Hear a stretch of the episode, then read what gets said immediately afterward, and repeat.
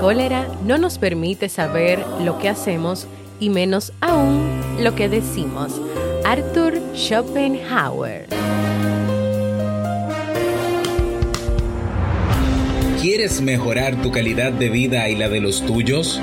¿Cómo te sentirías si pudieras alcanzar eso que te has propuesto? ¿Y si te das cuenta de todo el potencial que tienes para lograrlo? Bienvenida al programa que te ayudará a desarrollar hábitos, establecer mejores relaciones, empoderarte y potenciar tu estado de felicidad personal. Transmitiendo cada semana para todo el mundo desde tu reproductor de podcast favorito. Y ahora contigo, tu anfitriona Jamie Febles, psicóloga, escritora, madre y emprendedora, quien te acompañará en este recorrido hacia tu desarrollo personal y hacia el logro de tus sueños. Esto es Vivir en Armonía.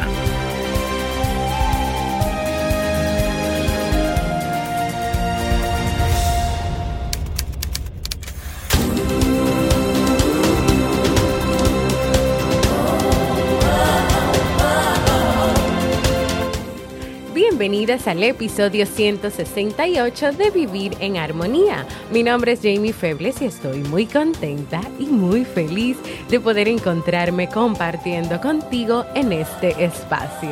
En el día de hoy estaremos compartiendo el tema Aprendiendo a vivir sin ira, así como el libro para este mes de septiembre. Entonces, ¿me acompañas? Bienvenida, bienvenido, queridos escuchas de este podcast Vivir en Armonía, un programa bajo demanda que siempre tienes la oportunidad de escuchar cuando quieras, donde quieras y en la plataforma de podcast de tu preferencia. Yo, como siempre, muy feliz de poder encontrarme con cada una y cada uno de ustedes.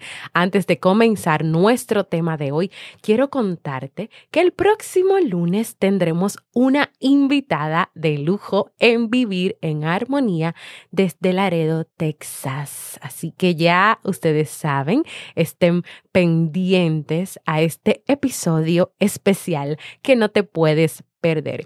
Y también quiero aprovechar para agradecer a todas las personas que siguen creyendo en vivir en armonía, que siguen creyendo en mí y tenemos ya en la plataforma de YouTube, que realmente no es una plataforma per se de podcast, pero que sin embargo es una comunidad que ha ido creciendo, que escucha Vivir en Armonía o los videitos que se producen en Vivir en Armonía y seguimos creciendo y ya somos 8.090 y pico de suscriptores. Gracias de verdad por estar ahí.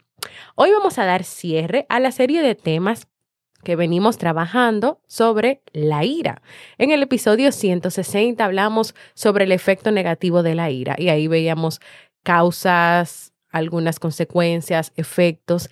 En el episodio 166 vimos las máscaras que hay detrás de la ira, es decir, qué se esconde, cuáles son esas excusas o esas razones que las personas suelen decirse para convencerse de que, estar siempre llenos de ira, molestos o enfadados, pues se justifica de acuerdo a lo que pase.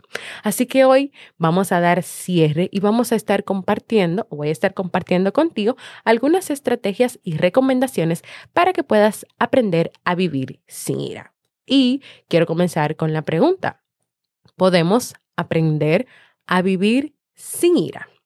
Y claro que sí, para esto es necesario pensar de manera distinta, tener conciencia de lo que tú te dices a ti cuando tú experimentas la ira, también teniendo pendiente y presente y siendo consciente de cuáles son las excusas, las justificaciones que te dices a ti para mantener este sentimiento, esta emoción, esta experiencia y comenzar a cambiar la ira por comportamientos que sean más productivos, por comportamientos que dejen más beneficios en tu vida.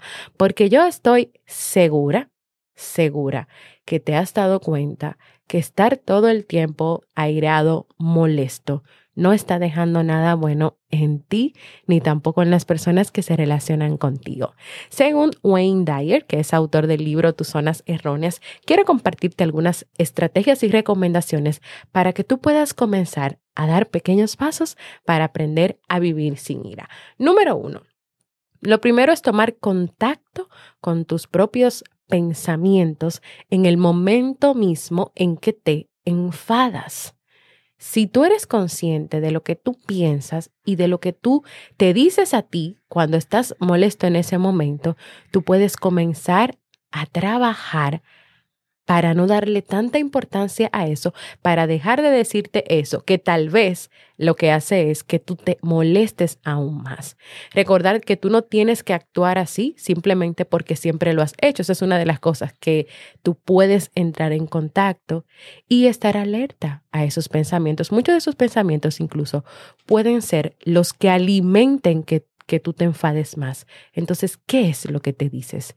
¿Que es culpa del otro? Que tú nunca haces nada bien.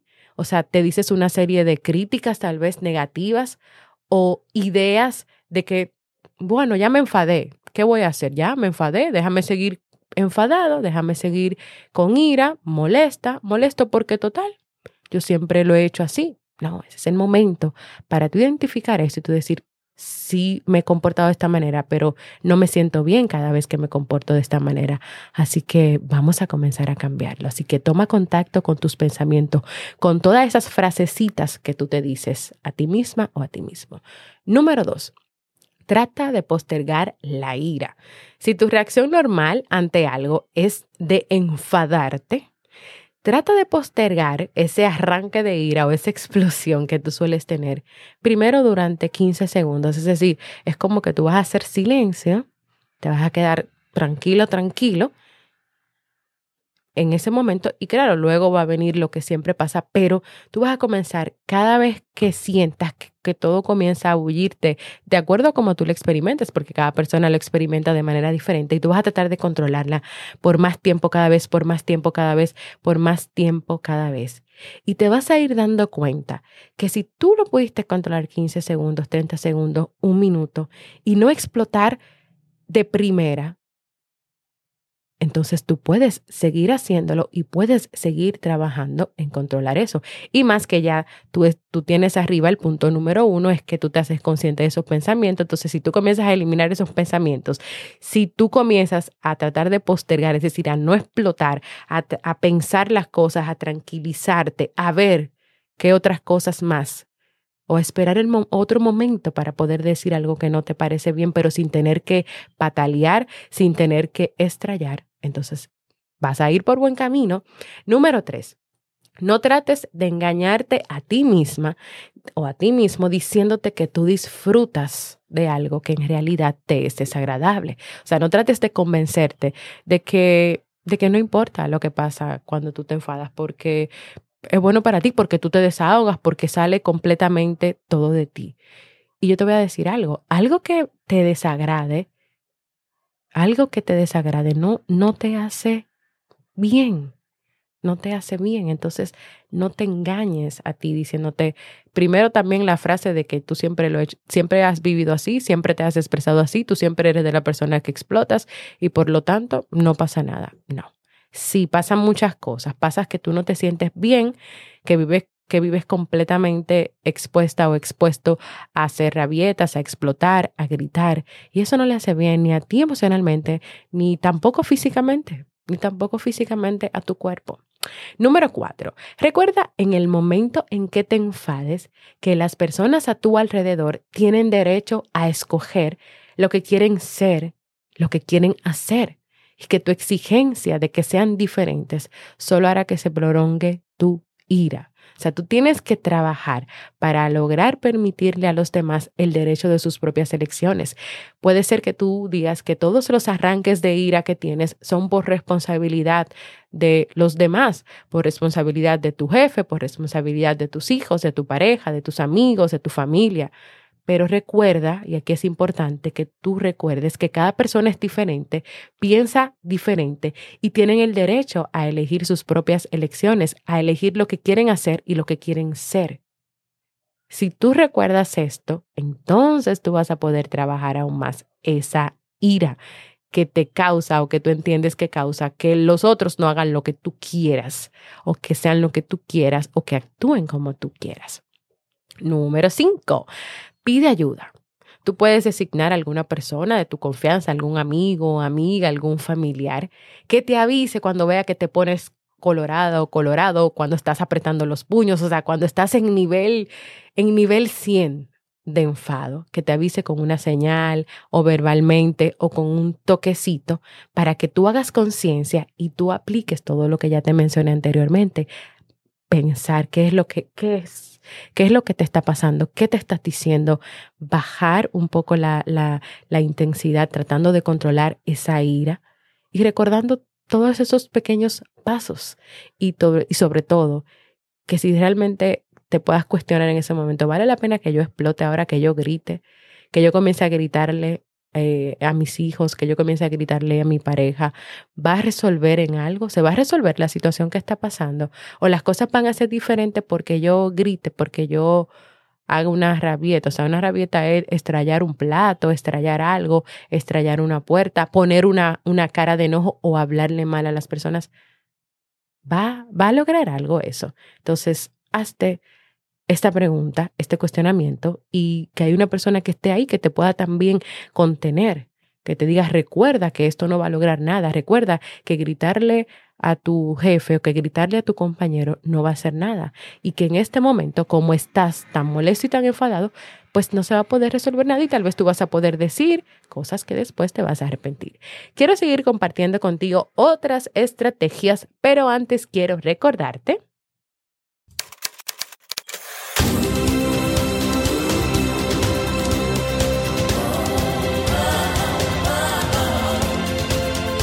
Síguenos en las redes sociales, Instagram, Facebook y Twitter como Jamie Febles. Únete a nuestro grupo en Facebook, Comunidad Vivir en Armonía, y no olvides visitarnos en jamiefebles.net. Allá te esperamos.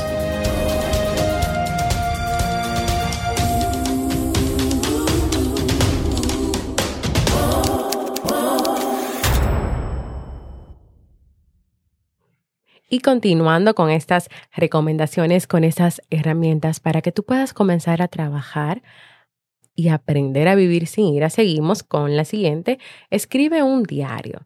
Tú puedes llevar un registro eh, por una, una o dos semanas, día, hora, lugar y personas y cosas que suceden por las cuales tú te enfadas. O sea, oblígate a anotar durante esas dos semanas esas reacciones de ira, cómo sucedieron, qué pasó después, cuáles fueron las consecuencias. Y estoy segura que cuando lo hagas, tú vas a descubrir, si persistes, que la sola idea de tener que anotar esto de la ira va a servir para persuadirte de escoger la ira con menos frecuencia. El solo hecho de tú tener de tú revisar, imagínate que la primera semana y que te des cuenta que por lo menos, por lo menos tuviste unos tres arranques de ira, tres episodios de ira, cuatro, que cada día te la pasas teniendo experiencias de ira. Tú vas a pensarlo en la próxima semana y de alguna manera tú vas a comenzar a reflexionar, a pedir ayuda, a ver esos pensamientos, a cuestionar, a pensar antes de decir algo o de hacer algo con tal de no tener que la próxima semana seguir escribiendo que tuviste los mismos resultados, sino que cada semana tú puedas ver menos episodios de ira. Seguimos. Habla con las personas que son los blancos comunes de tu ira. O sea, en un momento que tú estás enfadado con una persona, claro, en ese momento tú no vas a hablar, pero cuando todo esté calmado, Trata de hablar con esa persona, cuéntale lo que tú sientes, lo que tú experimentas, lo que tú piensas que a veces te lleva a actuar de esa manera. Tal vez tú puedas aclarar muchas cosas con esas personas. Tal vez esta persona está haciendo algo y no lo está haciendo a propósito o no lo está haciendo con el objetivo de molestarte y de que tú sientas, experimentes lo que tú experimentas. Así que habla con la persona, llega incluso a acuerdos con esta persona, trata de hacer incluso otras actividades, ¿cuántos incluso he dicho? otras actividades y busquen la manera de cambiar algunos aspectos de su relación que te puedan estar afectando a ti, que puedan estar afectando a esa persona y por ende a la misma relación. Seguimos con la próxima herramienta, aplaca tu ira durante los primeros segundos, clasificando lo que sientes y lo que crees que siente tu pareja, hijos, amigos. O sea, los primeros 10 segundos de ese momento que tú quieres explotar, que quieres decir todo, que estás enfadado, si tú logras sobrepasarlos, verás a menudo que la rabia se ha desvanecido. Piensa en esos primeros segundos. ¿Cómo se va a sentir esa persona de escucharte a ti gritando, de escucharte diciendo muchísimas eh, palabras fuera de lugar o cosas fuera de lugar? ¿Cómo se va a sentir tu hijo viéndote estrellar los juguetes, dando patadas en las puertas? Piensa en eso, en esos primeros segundos antes de tú ir a la, a la acción de la ira. Piensa eso. Y yo creo que eso te puede también ayudar en esos primeros segundos a que tú puedas calmar, aplacarte, tranquilizarte para que luego entonces ya de una manera más calmada o ya tú sentándote primero a reflexionar, a pensar todo lo que tú ibas a hacer, pero que no hiciste y que no afectó y todo lo que podía pasar si tú lo hacías.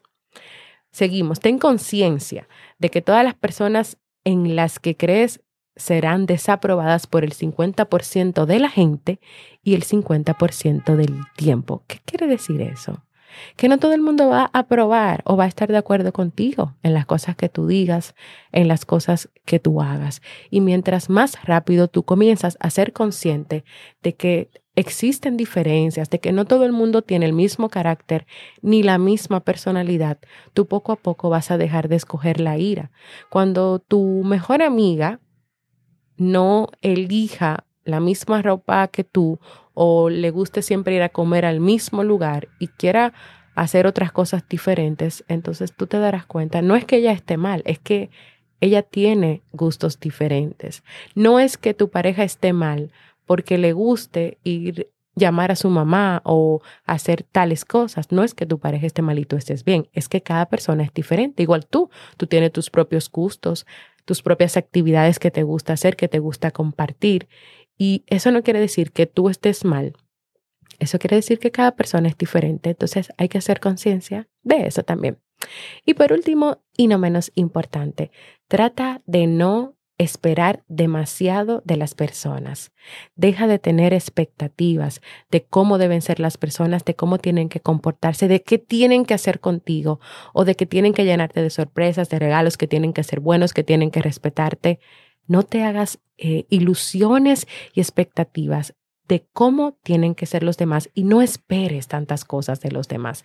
Vive tu vida independientemente de las decisiones, de las experiencias y de las actividades que hagan los demás. Si tú comienzas a dejar de tener expectativas de una vida perfecta, de hijos perfectos, de familia, amigos, parejas perfectos, entonces tú vas a dejar de enfadarte cuando no consigas esas expectativas, porque lo que pasa con las expectativas es que cuando te las haces, tú esperas que pasen cosas y cuando esas cosas no pasan, entonces tú te enfadas y te molestas.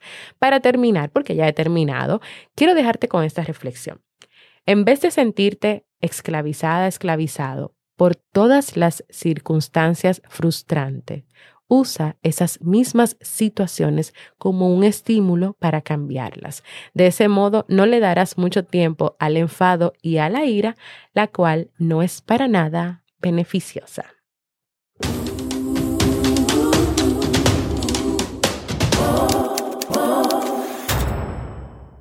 Y así hemos llegado al final de este tema de hoy, el cual espero que pueda ser de mucho provecho para ti. Eh, hemos terminado de, esta serie de temas sobre la ira. Esto no quiere decir que hemos terminado. Más adelante, otros meses más allá, seguiremos hablando porque todavía quedan muchas herramientas y estrategias para seguir trabajando. Pero yo creo que este es un buen comienzo. Este es un buen comienzo para que tú comiences a dar pequeños pasos para lograr esto. Espero que sea de verdad de mucho provecho para ti. Quiero invitarte a que compartas conmigo si te ha gustado este tema, cómo, cómo experimentas, cómo vives la ira o qué herramientas usas tú para poder trabajar esa parte en ti. También puedes dejarme un mensaje de qué ha significado vivir en armonía para ti, qué has aprendido, cuál es tu episodio favorito. Puedes enviarme un saludo desde cualquier lugar del mundo y puedes hacerlo dejándome un mensaje de voz en jamiefebles.net barra mensaje de voz porque para mí es muy importante escucharte. Y ahora vamos a pasar al segmento Un libro para vivir.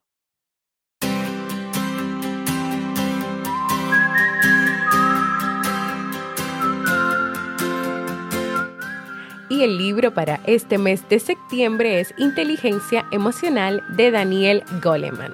En este libro el autor nos presenta la inteligencia emocional, que es una forma de interacción con el mundo que engloba habilidades tales como la autoconciencia, la motivación, el entusiasmo, la perseverancia, la empatía, el control de los impulsos, la agilidad mental. ¿Y por qué es importante? Porque ella configura rasgos de carácter como la autodisciplina, la compasión, el altruismo, que son importantes y necesarios para una buena y creativa adaptación social. ¿Te animas a aprender conmigo a cómo lograr tener inteligencia emocional? Pues acompáñame a leer este libro.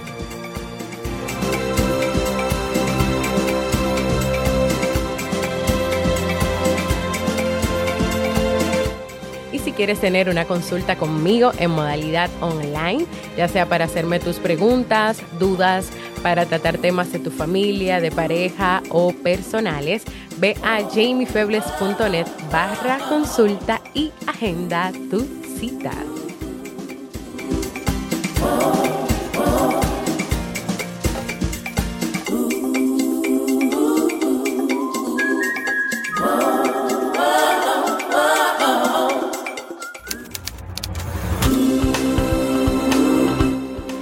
Y antes de despedirme, quiero recordarte que tenemos una página donde puedes proponer o escribir esos temas que te gustaría que trabajemos en los próximos episodios. Así que ve a jamiefebles.net barra proponer. También quiero invitarte a que compartas este y todos los episodios que desees con el que creas, consideres que este contenido pueda aportarle luz y armonía a su vida y también quiero invitarte a formar parte de nuestra comunidad exclusiva de Facebook de Vivir en Armonía, donde recibirás cada día motivaciones y donde también le damos seguimiento a los libros que leemos cada mes. Y si todavía no lo has hecho, a que te suscribas a cualquier plataforma para podcast como Evox, Apple Podcast y así recibas directamente la notificación de los nuevos episodios y también puedes dejar tus comentarios y valoraciones positivas por ahí. Gracias por escucharme. Para mí ha sido un honor y un placer compartir contigo. Y nos escuchamos el próximo lunes con una invitada de lujo en Vivir en Armonía.